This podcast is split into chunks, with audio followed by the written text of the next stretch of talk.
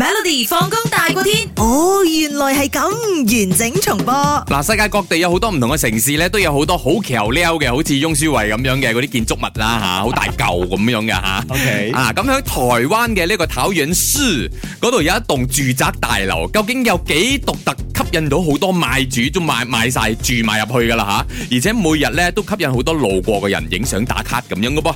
OK，A 呢棟大樓呢，即係如果你住喺入邊呢，你可以直接揸車上到去你屋企門口，唔係停喺停車場嘅，係屋企門口。我覺得呢個普遍咧，而家好多都咁樣，馬來西亞都有咩有有點樣搭 lift 上去㗎係啊，直嗰啲 condo 咧，直接 lift 去到你門口㗎。哇！嗰啲幾多千萬咯，我誒嗯我唔知啊 O K，咁 B 咧就係呢一個大樓嘅外觀都係樹嚟嘅，你基本上係睇唔到成個 building 嘅。O K。 OK 咁 C 咧就係大樓嘅外觀咧係有呢個温度計嘅，即係今日幾多度？你知台灣係有四季嘅國家嗯啦，雖然冇落雪，但係佢都會哇又凍啊又熱啊咁樣，你都可以睇到好大個温度計。哦，今日幾多度咁樣嘅。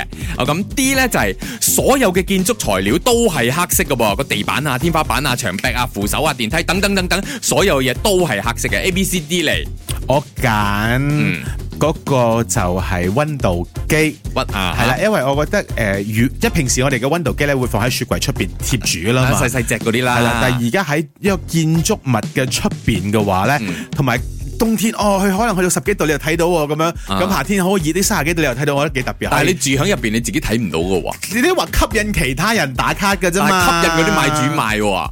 嗯，佢覺得有價 咯。做咩又夾唔可以夾硬嚟嘅？咁咩答案啊！喎我？答案啱咗。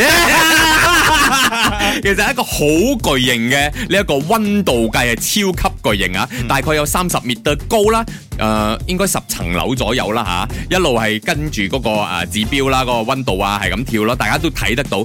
點解會有咁嘅設計呢？就係、呢個發展商啊，佢嘅董事長咧啊有一次響丹麥嘅首都哥本哈根嗰度呢，就旅行嘅時候呢，就睇到建築物嘅外觀係咁樣嘅設計，佢覺得誒幾靚喎，於是乎就將佢引進入去台灣啦。誒點知一做咗出嚟呢，好多住戶啊，住戶真係買咗佢話。當初我都係因為睇到呢一個設計，我自己中意，所以我買咗呢度入邊其中一層樓咁樣嘅。哦，開心啊！同埋個温度計呢，佢用咗一千四百粒嘅呢個防水 LED 啦，同埋到夜晚天黑嘅時候呢，佢唔會特別光嘅，因為佢驚撐到住戶。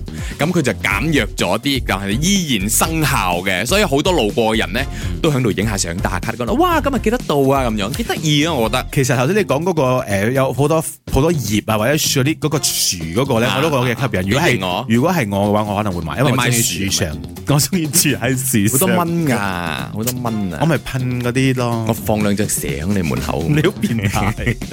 每逢星期一至五傍晚四點到八點，有 William 新偉廉同埋 Nicholas 雍舒偉陪你 Melody 放工大過天，陪你開心快樂閃閃閃。